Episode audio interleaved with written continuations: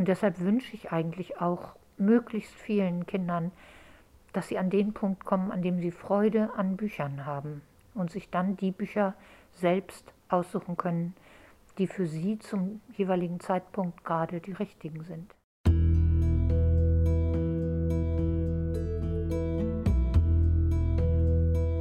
Sinnsuche. Ein Podcast der Kirche im NDR. Manchmal ist es unheimlich, wie schnell die Realität die Fiktion einholt. Nur wenige Stunden bevor der Krieg in der Ukraine losbrach, habe ich mit der Autorin Kirsten Boye gesprochen. Es geht um ihre Kindheit in den 50er Jahren im zerstörten Hamburg, um Kriegstraumata, die Politisierung der Jugend und die Bedeutung von Büchern. Ich bin Marco Vogt, Radiopastor bei der Evangelischen Kirche im NDR. Sie haben gerade ein Buch vorgelegt, Heul doch nicht, du lebst ja noch. NDR Kulturbuch des Monats. Es spielt im zerstörten, im zerbombten Hamburg im Juni 45 und es äh, kommen drei Kinder drin vor und an diesen drei Kindern, Hermann, Traute und Jakob, haben sie eine Geschichte deutlich gemacht, wie die Kinder den Krieg erleben aus ganz unterschiedlichen Perspektiven. Wer es noch nicht gelesen hat, es gibt da den Hermann, der war wirklich so ein ja, überzeugter Nazi, kann man sagen, in seinen jungen Jahren. Er läuft immer noch mit seiner HJ-Uniform rum. Dann gibt es da die Traute, die hat das Glück, nicht ausgebombt worden zu sein, sondern bei einem, äh, ja, ihr Vater ist Bäcker, ihr geht es auch eigentlich ganz gut, wenn dann nicht die Makulites wären, die Ostpreußen, die bei ihr einquartiert worden sind und die jetzt das Wohnzimmer besetzen. Und auf der anderen Seite der Jakob, der eine jüdische Mutter hat und einen deutschen Vater, aber der ist tot und seine Mutter ist deportiert und er ist ganz alleine. Und er kriegt vier, fünf, sechs Wochen nach dem Krieg nicht mit, dass der Krieg vorbei ist und versteckt sich immer noch. Eine ganz tolle Geschichte. Also ich habe sie mit großem Gewinn gelesen. Wie sind Sie darauf gekommen, dass Sie wirklich auch ein so ganz schwieriges Thema wie das Kriegsende und diese ganze Thematik, die da auch mit zusammenhängt, ähm, für Kinder in einem Kinder- und Jugendbuch verarbeitet haben. Ja, ähm, erstmal vielen Dank für all Ihre netten Worte. Mir war eigentlich wichtig, in Anbetracht dessen, was wir im Augenblick ja bemerken, dass doch relativ viele Jugendliche fasziniert sind von rechten Parolen, nach rechts abwandern, ähm, meistens übrigens zu Anfang gar nicht mit einem ideologischen Hintergrund, sondern da geht es um die Gruppenzugehörigkeit und so weiter. Ähm, die haben ja oft gar keine Vorstellung davon, wofür sie sich so begeistern. Und äh, für die ist, wenn sie an den Nationalsozialismus denken, dann gibt es einmal dieses ganz starke Deutschland, das ist dieses Deutschlandbild, äh, das sie haben. Und dann lernen sie in der Schule zum Beispiel was über die Shoah. So. Und das langweilt sie alles zu Tode, weil es liegt ja so furchtbar weit zurück. Und warum sollen sie sich mit der Shoah beschäftigen? Sie sind kein Jude. Und wenn sie damals gelebt hätten, dann hätten sie eben zur in Anführungszeichen Herrenrasse gehört. Und die Vorstellung hat für viele ja was sehr Sympathisches. Und ich wollte einfach gerne erzählen, dass am Ende eines so inhumanen Systems wirklich alle verloren haben. Dass es keinen gibt, der sich wirklich als Sieger empfinden kann.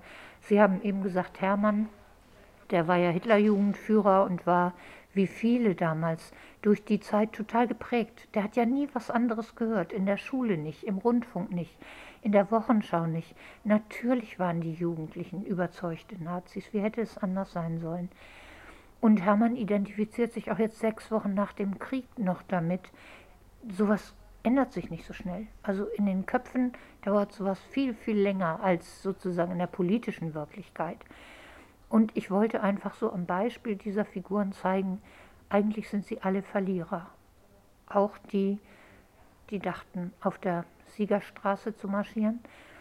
Und Jakob brauchte ich dann aber wirklich unbedingt, um sozusagen nicht nur die, die ähm, Seite der, des Aggressors zu erzählen, sondern zu schildern, wie furchtbar es tatsächlich auch die jüdischen Deutschen getroffen hat.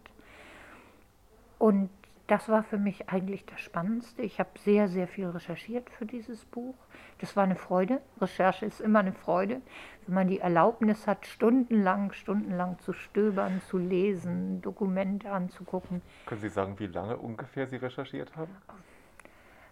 Na, so lange dann im Vergleich vielleicht auch wieder nicht so zwei Monate, drei Monate. Ähm, aber am äh, wichtigsten war für mich tatsächlich da, dass alles mit Jakobs Geschichte stimmen sollte. Und da gibt es ganz großartige Dokumente und ich habe sehr viel Unterstützung bekommen, also aus dem KZ Neuengamme und von einer Mitarbeiterin für die Geschichte der Juden in Deutschland. Und das war dann zum Teil aber auch sehr bedrückend. Also ich habe immer gedacht, ich habe mich intensiv mit der Shoah befasst, aber nun ging es speziell um Hamburg. Und äh, wenn dann immer die Straßennamen von Straßen auftauchen, die man selbst gut kennt und auch Hamburger Namen, die man gut kennt, dann kommt es einem nochmal sehr viel näher. Und das war schon manchmal auch bedrückend. Sie sind selbst auch in Hamburg aufgewachsen? Ja, ich bin in Hamburg aufgewachsen und habe praktisch mein ganzes Leben mehr oder weniger. Ich habe in England studiert, aber äh, sonst war ich immer in Hamburg. Und was hier vorne auf dem Cover zu sehen ist, diese Schuttberge, die kennen Sie auch noch. Vielleicht nicht mehr in dieser Drastik, aber Sie kennen noch Schuttberge. Ja, natürlich. Ich bin 1950 geboren, also das heißt, die Zeit, von der das Buch handelt, habe ich selbst nicht miterlebt. Über die ist mir aber ganz, ganz viel erzählt worden als Kind und es war unter Erwachsenen ja ständig Gesprächsthema, weil das für die ja doch auch die, die beeindruckendste, ich nehme jetzt wirklich mal das Wort, Zeit ihres Lebens gewesen war, der Krieg. Und das heißt, wenn Erwachsene sich unterhalten haben, ging es ganz oft um den Krieg. Allerdings immer um das deutsche Leiden, mhm. also ähm, um die Bombenangriffe, darum, dass man sein, sein Haus oder seine Heimat verloren hat. Es ging nie um die deutsche Schuld. Das Thema ist in Deutschland in den 50er Jahren tatsächlich beschwiegen worden und äh, erst in den 60ern durch den Auschwitz-Prozess in ja. Frankfurt und den Eichmann-Prozess in Jerusalem ähm, aufgetaucht, weil man es da nicht mehr verdrängen konnte. Aber ja, ich habe als Kind tatsächlich noch Trümmerfelder erlebt. Nicht so, das haben Sie ja schon gesagt, so drastisch wie vorne auf diesem Buch. Das ist ja ein Foto des Stadtteils Eilbig, der vollständig über viele Kilometer zerstört war. Natürlich waren die Gebäude, die Ruinen, die waren dann abgetragen. Man hat ja aus den Steinen dann auch zum Teil, wenn die noch brauchbar waren, wieder neue Gebäude errichtet und der Rest wurde dann aufgeschüttet. Also ich glaube, es gibt in jeder Großstadt irgendwelche Berge, Rodelberge, die Trümmerberge sind. Irgendwo musste der Schutt ja hin. Ja, genau, mhm. genau. Und es waren Unmengen, es waren Unmengen. Also Hamburg war da zu mehr als der Hälfte zerstört. Aber es waren eben noch die Trümmergrundstücke, es gab eben noch kleinere Trümmer und wir haben da gespielt und wir haben dann zum Beispiel auch mal so gegraben, wie Kinder so sind. Wir fanden das alles sehr spannend mhm. und ähm, wenn wir dann Scherben gefunden haben, dann fanden wir das aufregend. Wir fanden das nicht tragisch. Wir waren ja noch sehr ja, klein. Ja, die wirklich schweren Themen, Menschen, die im Bunker auch dann ja erstickt sind oder, oder von einer Bombe getroffen worden sind, nicht mehr rausgekommen sind. Die Deportation der letzten Hamburger Juden nach Theresienstadt, mhm. das besprechen Sie ja auch alles in Ihrem Buch. Und ich habe mich gefragt, an welche Altersgruppe haben Sie da so gedacht? Ich habe jetzt so mal gehört, ab 12, ab 13, ab 14. Wechselt das bei Ihnen auch so ein bisschen, wo Sie jetzt so sagen, ich ab, ab, ja, ich finde es schwierig, ja. weil jeder weiß, gerade in dem Alter entwickeln sich Jugendliche ganz, ganz unterschiedlich. Ja. Also das heißt, ich denke, es gibt viele Jugendliche, für die wäre das mit zwölf schon genau richtig. Es gibt andere, für die ist es erst mit 14 soweit. Mhm. Und da denke ich immer, das müssen dann die Erwachsenen entscheiden. Also mir ist auch gesagt worden, das könnte man Kindern nicht zumuten. Wir haben ja immer stärker so eine Tendenz, auch Warnhinweise auf Bücher zu drucken. Und da wäre ich eigentlich entspannter. Ich denke, ein Kind oder ein Jugendlicher, der ein Buch liest, selbst liest, wird, wenn es ihm zu viel wird, abbrechen. Das ist in der Regel so. Und äh, da schützen sie sich dann selbst. Aber andererseits glaube ich, dass das genau auch was ist, was Bücher leisten können, nämlich dass sie einen wirklich treffen.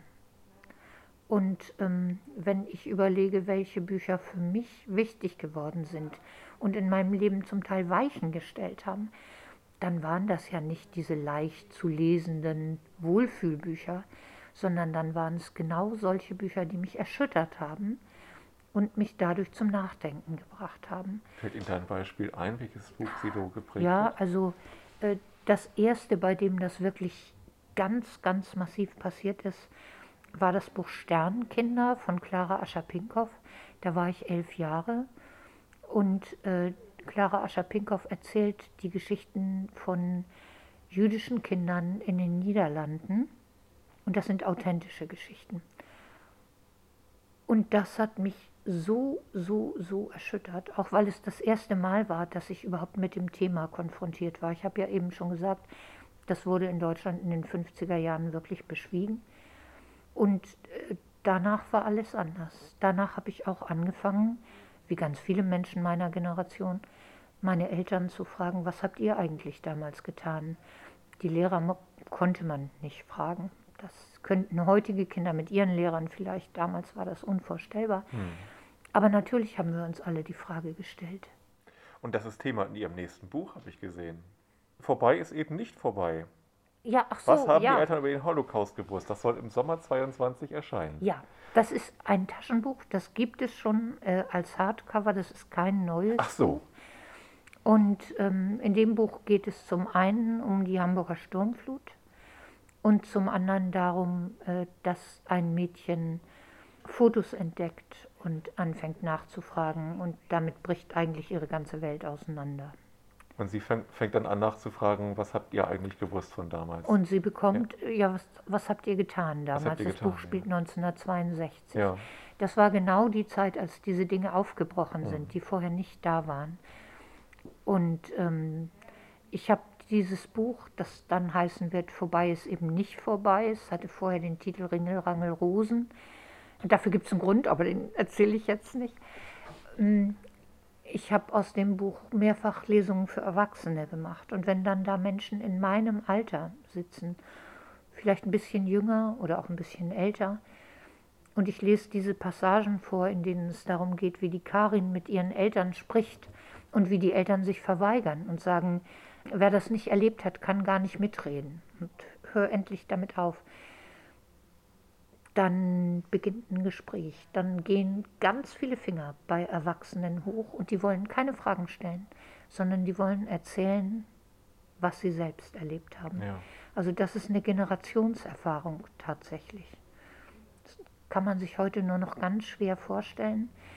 Und ähm, deshalb war für meine Generation, denke ich, praktisch für niemanden, das kann man nie sagen, aber nur für sehr wenige, ein Abwandern nach rechts eine Option. Also ähm, für uns war das alles noch so dicht dran und es waren unsere Eltern, die in der Zeit gelebt hatten. Auch die nächste Generation noch, bei denen es ja die Großeltern waren, haben irgendwie noch eine persönliche Beziehung, weil die Familiengeschichte und die politische Geschichte miteinander verbunden sind.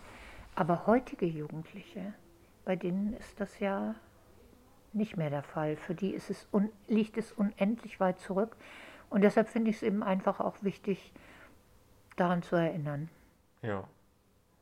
Also, wenn ich so an meinen Großvater denke, ich habe nur den einen kennengelernt, aber der mochte eben auch nichts erzählen. Ja. Der andere war schon tot. Also der hat, wenn er was angedeutet hat, er war in einem Gefangenenlager und da ging es ihm nicht gut in Jugoslawien. Mhm. Also da hat er eben auch traumatische Erlebnisse gehabt. Aber was genau er im Krieg erlebt hat oder was genau diese Erlebnisse waren, das wollte er nie erzählen. Mhm. Äh, Dunkelnacht ist auch noch nicht so lange her. Es ist im letzten Jahr erschienen und es spielt im April 45. Also im Moment haben es gerade diese Kriegsthemen ihnen ja. angetan. Ja, aber das hat tatsächlich nichts miteinander zu tun. Also äh, Heul doch nicht spielt ja sechs Wochen nach dem Ende des Zweiten Weltkriegs und am 8. Mai 2020 war ja der 75. Jahrestag des Kriegsendes. Ja. Und da ging das natürlich durch die Medien lange, lange Zeit. Wir hatten auch noch Lockdown. Und ähm, ich habe sicher mehr ferngesehen und in den Medien gestöbert, als ich das sonst tue. Und da kam einem überall dieses Kriegsende entgegen. Das hat mich also auf diese Idee gebracht. Und das andere Buch, das Sie genannt haben, Dunkelnacht, das äh, schildert ja ein Endphasenverbrechen in Bayern. Und ähm, darauf bin ich gekommen über das Buch Wolfszeit. Das hat den Preis der Leipziger Buchmesse 2019 gekriegt oder 2018. Und da geht es um die Jahre 1945 bis 1955. Und es gibt ein Kapitel über Endphasenverbrechen. Und da bin ich eben auf dieses Verbrechen gestoßen und war vollkommen erschüttert. Und war auch erschüttert, dass ich nie davon gehört hatte, weil ich es so grauenvoll fand. Und dann habe ich eben da auch angefangen zu recherchieren und das Buch geschrieben. Also beide Bücher, obwohl sie im Abstand von tatsächlich sechs Wochen voneinander spielen, haben nichts miteinander zu tun. Okay. Ich dachte ob es vielleicht auch wie so eine, so eine Reihe ist, eine Trilogie irgendwie vorher, mittendrin, nachher oder so. Das ist aber nicht der Fall. Mhm. Okay. Sie wurden vorhin einmal als die norddeutsche Astrid Lindgren vorgestellt. Das ist natürlich sehr schön. Also Astrid Lindgren mag, glaube ich, irgendwie jeder. Ich kenne keine, die nicht mag. Geht es Ihnen auch so, dass Sie sie als, als Kind auch gelesen haben? Ja, und äh, sehr, sehr, sehr viel. Sie war meine Lieblingsautorin. Insofern empfinde ich das natürlich als großes Kompliment. Aber das sind irgendwie dann schon zu große Schuhe. Also da muss man auch sehr vorsichtig sein. Aber freuen darf man sich ja trotzdem. Absolut. Und eine Geschichte, die ich von Astrid Lindgren so toll finde, die sie ja auch bei einer Rede, glaube ich, mal erzählt hat, ist eben, wo sie mal ihren Sohn bestrafen wollte, er einen Stock selber holen sollte, mit dem sie ihn dann verprügeln wollte. Und er kam mit einem Stein zurück und sagte, ich habe keinen Stock gefunden, du musst diesen Stein auf mich werfen. Mhm. Und dieser Stein wurde dann zu einem Symbol, die haben sie sich auch äh, ins Küchenregal mhm. gelegt, die beiden.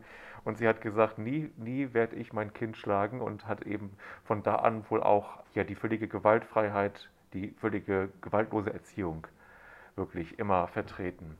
Ja, das Beispiel stammt aus ihrer Rede, als sie auf der Frankfurter Buchmesse, oh Gott, wie heißt denn diese große, große Auszeichnung, die am Ende der Frankfurter Buchmesse. Friedenspreis? Friedenspreis, danke. Genau, den Friedenspreis des deutschen Buchhandels erhalten sollte. Und ähm, als Kinderbuchautorin, das war schon sehr außergewöhnlich. Und da hat sie diese Rede gehalten und dieses Beispiel genannt, wie gesagt, Friedenspreis und nie wieder Gewalt. Es heißt aber, man weiß bei solchen Dingen ja immer nicht, wie weit die tatsächlich stimmen, aber ich bin geneigt, das zu glauben. Äh, sie musste die Rede vorher vorlegen, das gibt es ja manchmal, und das wurde moniert. Also das ist ja schon sehr lange her und äh, damals durften Kinder ja noch geschlagen werden. Erst seit 2000 dürfen wir das nicht mehr. Ja. Gibt es das Gewaltverbot in der Familie auch Kindern gegenüber. Ja. Und ähm, sie hat dann aber gesagt, sie nimmt den Preis nicht an, wenn sie die Rede nicht halten ja. darf. Mich würde noch interessieren, ähm, Sie hatten vorhin erwähnt, dass in Ihren Büchern von der Sommerbüreihe auch die äh, Feste immer eine Rolle spielen. Weihnachten ist jetzt in, im letzten, in diesem mhm. jetzt im aktuellen Band gerade Thema. Der nächste, der vielleicht noch kommt, haben Sie angedeutet, Ostern könnte Thema sein. Welche Rolle spielen solche Feste eigentlich? Oder spielt Religion auch eine Rolle in Ihren Büchern? Kinder beten relativ häufig, also wenn sie in Angstsituationen sind oder so. Es geht in der Regel um Bitten und seltener um Dank. Ähm, Religion im eigentlichen Sinn spielt keine wirkliche Rolle. Ich habe ein Buch geschrieben, das erzählt nochmal die Geschichte der Arche. Äh, das heißt, warum wir im Sommer Mückenstiche kriegen. Und das geht schon ein bisschen tiefer. Also da geht es schon ein bisschen mehr also nicht nur um die Geschichte selbst, sondern auch um das Verhältnis der Menschen zu Gott und vor allen Dingen um das Verhältnis Gottes zu den Menschen, die ihn zum Wahnsinn treiben. Aber sonst ist Religion eigentlich nie ein explizites Thema. Ab wann kommt das wohl? Was, was meinen Sie? Ab wann interessiert das Kinder? Sie, Sie haben ja wahrscheinlich auch immer, immer eine Zielgruppe vor Augen, hm. für die Sie gerne schreiben und Sie schreiben mal für Jüngere, mal für Ältere. Ab wann Mhm. würden Sie sagen, ist das so Thema, so die, die Frage nach dem Sinn des Lebens, warum bin Also- ich eigentlich auf der Welt und so? Also ich denke, das ist, taucht in der Regel bei ganz vielen Kindern äh, in der Pubertät natürlich auf. Das Ja. ist ja die Zeit, in der wirklich alles äh, plötzlich auf den Kopf gestellt ist. Alles in Frage gestellt wird. Ja, und das ist eine, die totalste, totalste Verunsicherung. Das möchte man ja überhaupt nicht nochmal erleben. Und da kommen dann ja auch äh, solche Fragen auf bei sehr, sehr vielen Jugendlichen. Ich habe von denen gesprochen, die nach rechts abwandern, die ja auch da eben so einen Sinn suchen. Und dann ist es natürlich ganz wunderbar, wenn andere das nicht tun und zum Beispiel in irgendwelchen kirchlichen Jugendgruppen landen, wo es ja dann doch um sehr viel menschlichere Themen geht. Waren Sie selber auch mal in so einer Gruppe eigentlich? Ja, war ich bis zum Beginn des Studiums, wobei für mich diese Gruppe erstmal persönlich natürlich eine große Rolle gespielt hat, wie eben all solche Jugendgruppen für Jugendliche. Also das heißt die Kontakte zu anderen Jugendlichen.